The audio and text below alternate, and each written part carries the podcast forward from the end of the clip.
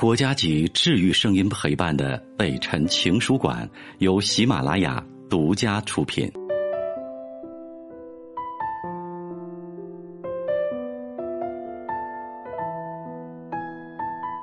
北辰的情书馆，这里有写给全世界的情书。各位好，我是北辰，欢迎收听我的情书馆。今晚的这封信，讲的依然是一个故事，我相信它能打动你。是给一朵盛开的野百合的。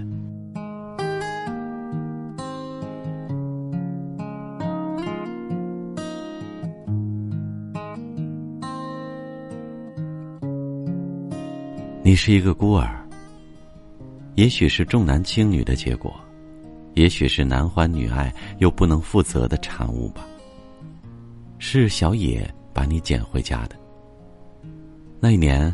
他刚刚落实了政策，从农村回城市，在车站的垃圾堆边看到了你，一个漂亮的、安静的小女孩，许多人围着，他上前，那个女婴对他灿然的一笑，于是他给了你一个家，还给了你一个美丽的名字，百合。后来他说，你当初那一笑，撑得起。像一朵盛开的野百合。小野的一生极其凄凉悲惨，他的父母都是归国的学者，却没有逃过那场文化浩劫，在愤懑中双双离世。小野自然也不能幸免，发配到农村，和相恋多年的女友劳燕分飞了。他从此孑然一身，直到三十五岁回城的时候捡到了你。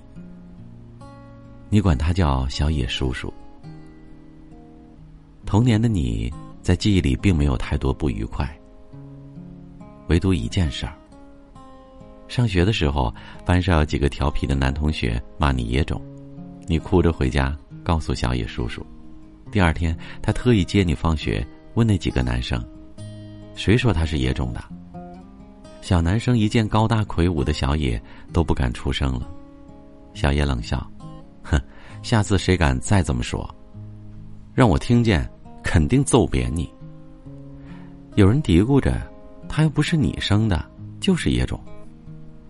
小野牵着你的手回头笑，可是你比亲生的女儿还宝贝他。不信哪个站出来给你看看，看看谁的衣服有他的漂亮，谁的鞋子书包比他的好看。他每天早上喝牛奶吃面包，你们吃什么？小孩子们顿时气馁。从此。再也没有人骂过你野种。想起这件事儿，你总是笑。你的生活较之一般的孤儿，真的幸运太多了。你最喜欢的地方是书房，满屋子的书，明亮的大窗子下是小野的书桌。有太阳的时候，他专注工作的侧影，真的像一幅逆光的画儿。你总是自己找书看。找到了，就窝在沙发上，隔一会儿，小野会回头看你一眼，他的微笑比冬日窗外的阳光更和煦。看累了，你就趴在他的肩上，他笑。长大了，你也做这一行？你撇嘴，才不要，晒得那么黑，脏也脏死了。小野是个建筑工程师。但风吹日晒，一点也无损他的外表。他永远温雅整洁，风度翩翩。断断续续的，不是没有女人想进入小野的生活。你八岁的时候，曾经有一次，小野差点要和一个女人谈婚论嫁。那个女人是老师，精明而漂亮。不知道为什么，你不喜欢她，总觉得她脸上的笑像贴上去的。小野在。他对你笑得又甜又温柔，他不在，那个笑就变戏法似的不见了。你怕他。有一天你在阳台上看书画画，他问你：“你的亲爹亲妈呢？一次也没来看过你。”你呆了，望着他不知道说什么才好。他叹了两声气，又说：“这孩子傻，难怪他们不要你。”你怔住了。忽然，小野铁青着脸走出来，牵起你的手，什么也不说，就回了房间。晚上你一个人闷在被子里哭，小野走进来抱着你说：“不怕，不怕，百合不苦。”后来就不再见那个女的到你们家来了。再后来，你听见小野的好朋友问：“怎么好好的又散了？”小野说：“这女人心不正，娶了她，百合以后不会有好日子过的。”他的朋友说：“你还是忘不了。”兰兰吗？八岁的你牢牢的记住了这个名字，大了以后你知道，兰兰就是小野当年的女朋友。你们就这样一直相依为命，小野把一切都处理的很好，包括让你顺利健康的度过青春期。你考上大学以后，因为学校离家很远，就住了学校，周末才回家。小野有时候会问你。有男朋友了吗？你总是笑笑不作声。学校里倒是有几个还算出色的男生，总是喜欢围着你转，但你一个也看不顺眼。甲倒是高大英俊，无奈成绩三流；乙的功课不错，口才也甚佳，但是外表实在普通。丙功课样貌都好，气质却似个莽夫。你很少和男同学说话。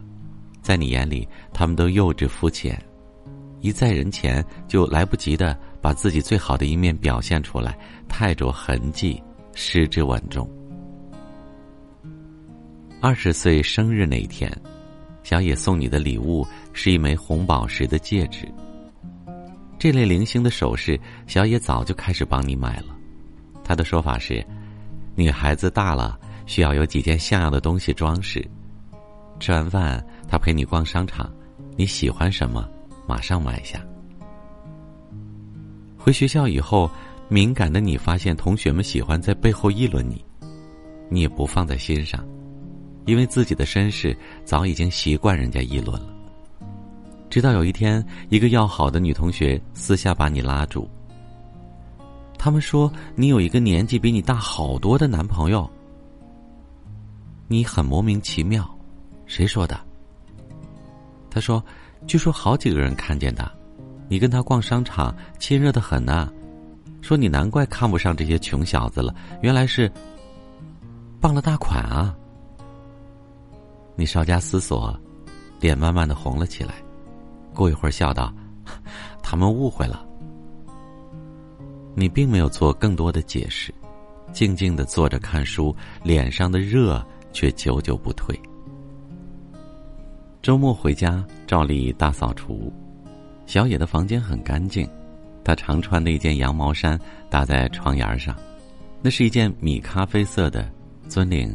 买的时候原本看中的是那件灰色的鸡心领的，你挑了这件。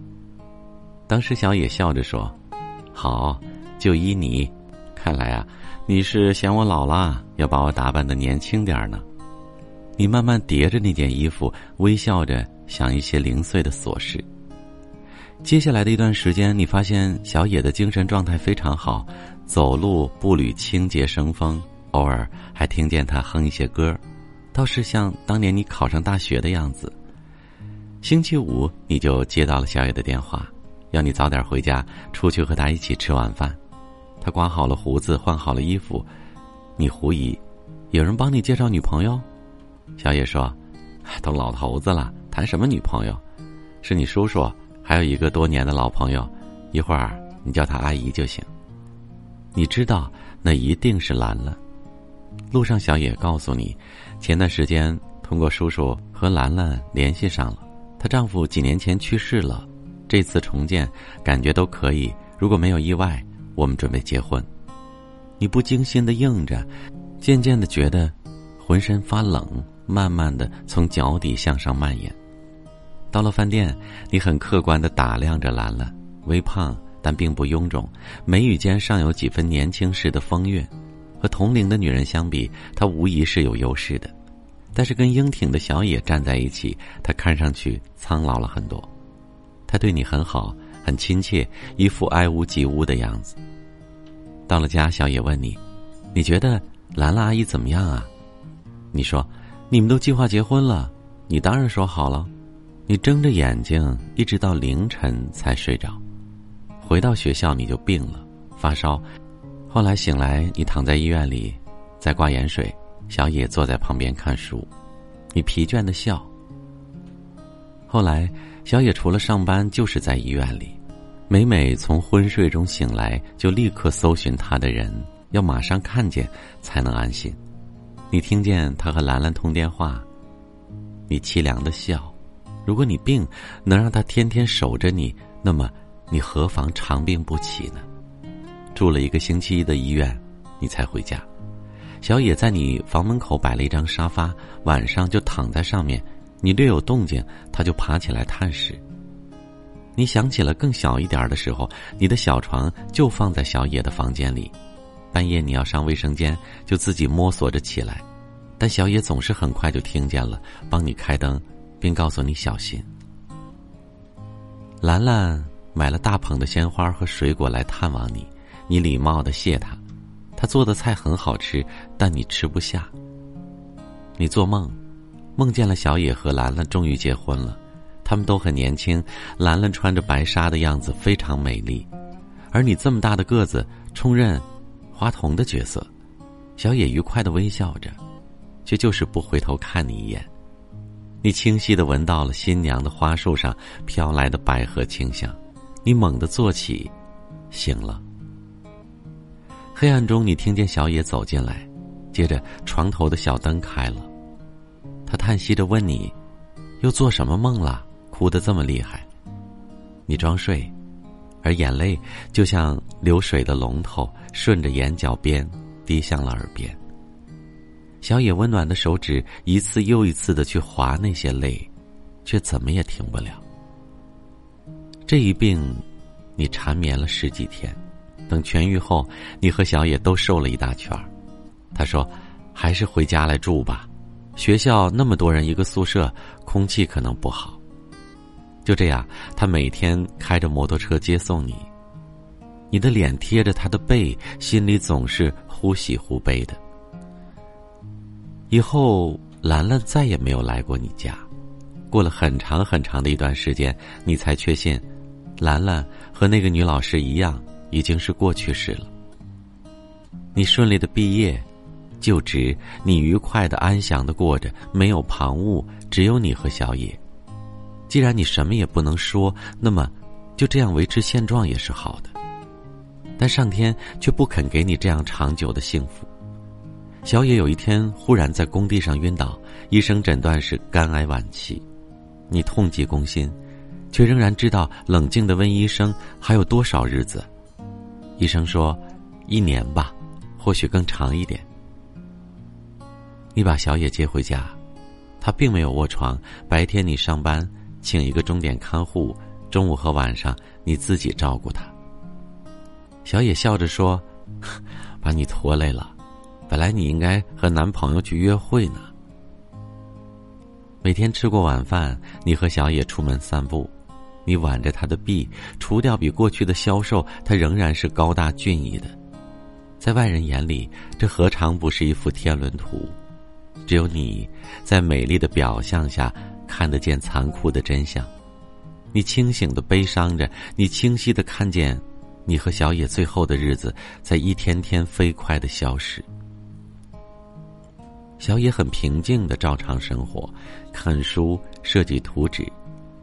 你越来越喜欢书房了，饭后总是各泡一杯茶，和小野相对而坐，下一盘棋，或者玩一会儿扑克，然后帮忙小野整理他的资料。他规定有一叠东西不许动，你很好奇，终于有一天，趁他不在的时候偷看了。那是厚厚的几大本日记。百合长了两颗门牙，下班去接他，摇摇晃晃的扑上来要抱我。百合十岁生日，许愿说要小野叔叔永远年轻，真好。今天送百合去大学报道，她什么事儿都抢先着自己做，你才惊觉她已经长成一个美丽的少女了，而你，垂垂老矣，希望她的一生不要像你一样孤独。朋友告诉我兰兰的近况，然而见面，并不如想象中的令你神驰。她老了很多，虽然年轻时的优雅没变，她没有掩饰对你尚有剩余的好感。百合肺炎了，昏睡中不停的喊我的名字，醒来却只会对我流泪。你震惊了，我没有想到兰兰，居然对他的影响这么大。送百合上学回来，觉得背上凉飕飕的，脱下衣服才发现湿了好大一片。唉，这个孩子。医生说我还能活一年，我其实不怕。但是百合呢，她是我的一件大事儿，我死了以后，她怎么健康快乐的生活呢？你捧着日记本子，眼泪刷刷的掉下来。原来他是知道的，知道的。再过几天，那叠本子就不见了。你知道，小野已经处理掉了。他不想你知道，他知道你的心思，他也不知道你已经知道了。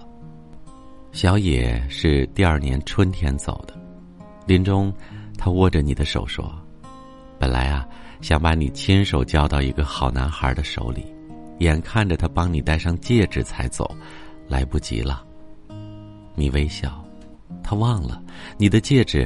二十岁时，他就帮你买好了。书桌的抽屉里有他的一封信，简短的几句：“百合，我去了，可以想，但不要时时以想为念。希望你能安详平静的生活，那才是对你最大的安慰。”小野叔叔，你并没有哭得昏天暗地的。半夜醒来，你似乎还能听到他说：“百合，要小心啊。”在书房整理杂物的时候，你在柜子的角落里发现了一个满是灰尘的陶罐，很古朴精致。你拿出来洗干净，呆了，那上面什么装饰也没有，只有四句掩体。君生你未生，你生君已老，恨不生同时，日日与君好。到这时，你的泪才第一次肆无忌惮的汹涌而下。我是北辰，再次感谢你收听了今天的节目，多多分享给你的朋友，也多在留言区互动，留下你的问题，我们会集中回复。祝你幸福。